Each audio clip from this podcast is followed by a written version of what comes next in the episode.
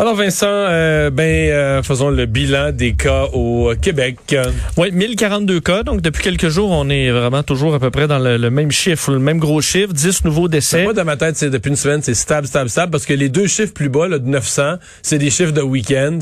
Puis si tu le prends proportionnellement au fait qu'il y a eu moins de tests, c'est vraiment c'est un plateau là, vraiment vraiment stable entre 1000 et 1100. Ce qui est euh, quand même trouves-tu ça un peu déprimant? Parce qu'on était quand même dans une baisse soutenue, puis ouais, t'espères ben, qu'elle continue. Ça marche beaucoup par plateau, là. Puis là, ce qu'il faut, ce qu'il faut, c'est que le prochain plateau, ça soit 800 et non pas qu'on retourne à 1500. C'est ça, c'est ça. Tu as fait raison. Euh, moins 20 personnes hospitalisées. Ça, c'est quand même, depuis deux jours, on a des baisses assez, euh, assez importantes. Quatre personnes de plus, par contre, aux soins intensifs. 72 000 doses de vaccins. Alors, ça a remonté quand même. C'est une bonne journée, effectivement.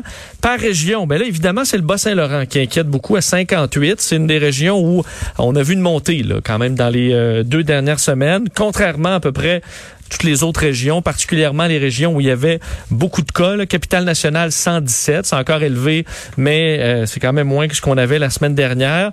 Euh, Montréal 273, Montréal très stable quand même depuis quelques jours. L'Outaouais 55, on voit quand même une, une, bonne baisse. Chaudière-Appalaches 109, ça demeure quand même élevé. Et euh, dans le Grand Montréal, c'est à peu près stable. Montérégie qui a 112 cas aujourd'hui, tandis qu'en Ontario, ben là on est toujours en bas des 4000, une tête mince consolation, malgré que c'est des chiffres très élevés. 3800 quelques, record de cas soins intensifs. Euh. Oui, 3871 nouveaux cas, 41 morts. On voit aussi que les bilans euh, sont toujours assez lourds, autour d'une quarantaine de décès très souvent. Euh, 120 000 doses de vaccins. Alors pour la vaccination, ça va quand même bien. Euh, les hospitalisations, c'est en deux tons, là, parce que les hospitalisations en général, moins 33 aujourd'hui.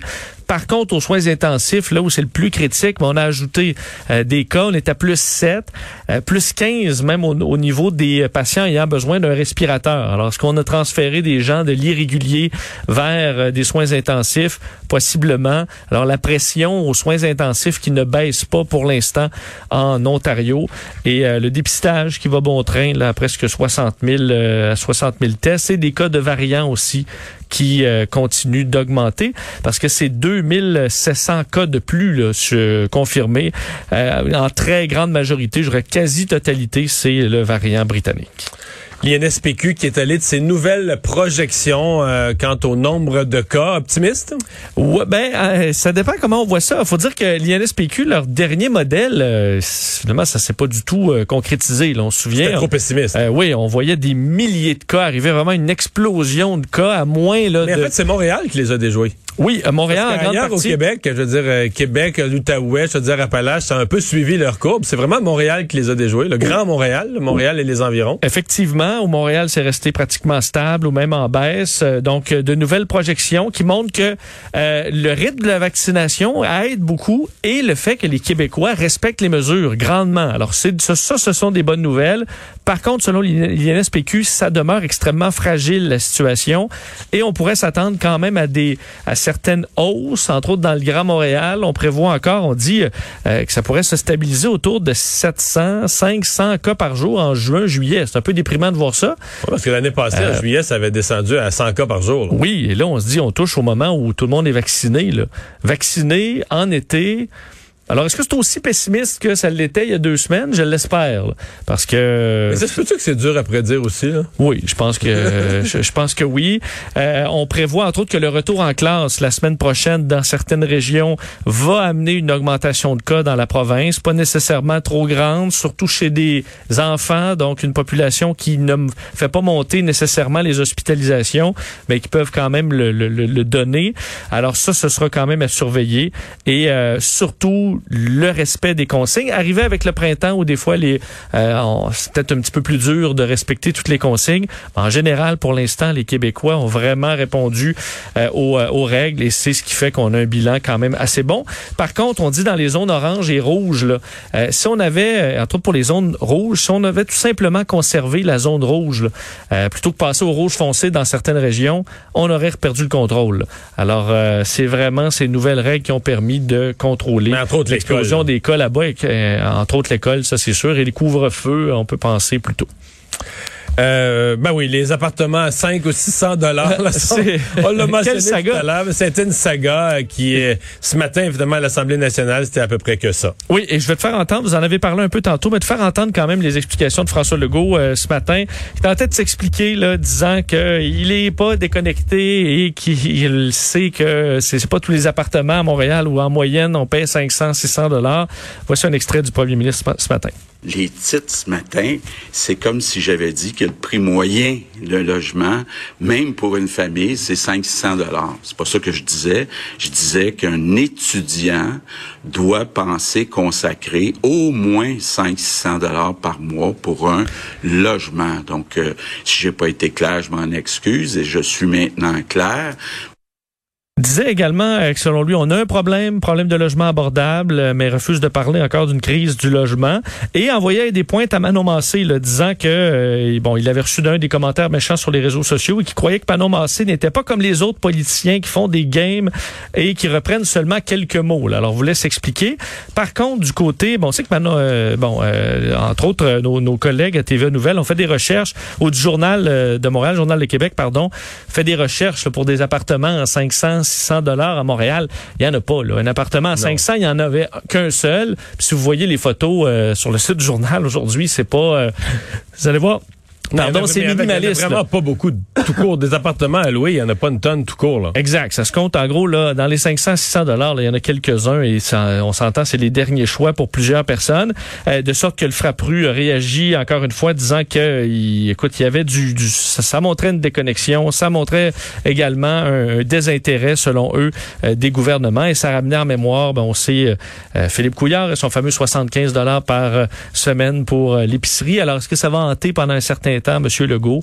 Euh, on verra. Mais il y a clairement un problème. On va voir au, le 1er juillet, là, euh, ce sera compliqué. Pour, pour ben, certaines ça, familles. C'est la certitude, là. Il n'y a pas de doute que. Parce qu'il y en a qui sont bien, des familles qui n'ont pas de problème. ils sont dans un logement et finalement, leur logement est repris par le propriétaire et ils doivent sortir. Et là, tu te retrouves à devoir payer beaucoup plus cher que tu payais avec des fois un logement beaucoup moins beau ou carrément, tu ne trouves pas. Mais euh, tu sais, quelqu'un m'a envoyé aujourd'hui un, tableau là, des loyers, là, euh, tel que dans, pour le, tout le Québec, là, mm par MRC, par région, par ville, euh, pour les une chambre à coucher, deux chambres à coucher, trois chambres à coucher, les prix moyens. Parce que non, les prix moyens, ça tient. Parce que souvent, quand tu regardes les petites annonces, c'est que tu vas chercher un logement qui est libre.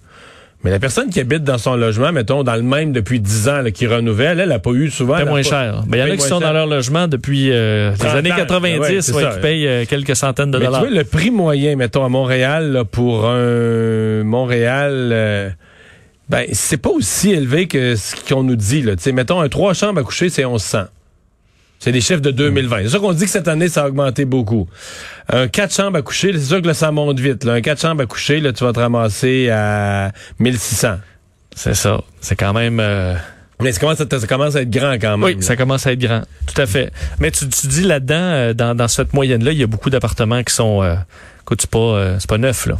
Non, on se comprend. C'est la moyenne. Mais je veux dire, les... par contre, c'est ça. Si tu vas dans ce qui est à louer, Là, il en reste tellement peu, il y a tellement peu de disponibilité que c'est là que tu, mettons, à un prix raisonnable, t'en trouves juste pas. Ou sinon, si t'en trouves un, ben t'es...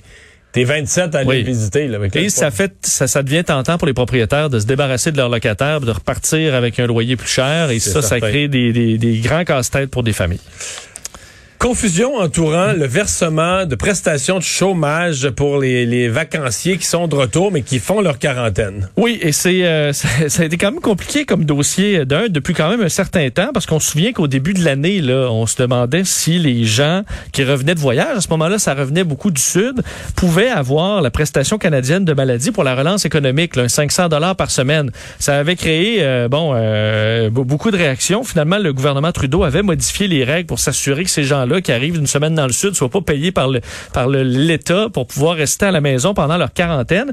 Mais là, c'est un peu le même scénario, mais concernant la prestation d'assurance emploi, parce que les vacanciers euh, pouvait, selon une, une, un document interne envoyé aux agents de Service Canada, où on leur disait que les vacanciers qui ne peuvent reprendre leur travail à leur retour de vacances au Canada en raison de la quarantaine pouvaient être admissibles à la prestation d'assurance emploi. Ça a fait réagir, entre autres, les conservateurs, député conservateur Luc Berthold, qui disait qu'il était complètement choqué.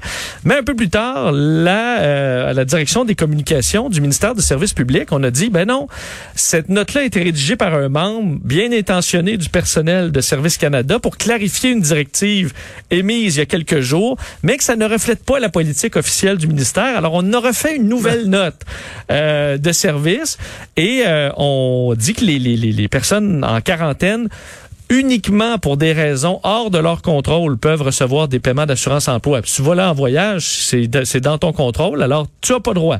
Mais cette note-là avait, semble-t-il, chez Service Canada, choqué beaucoup d'agents.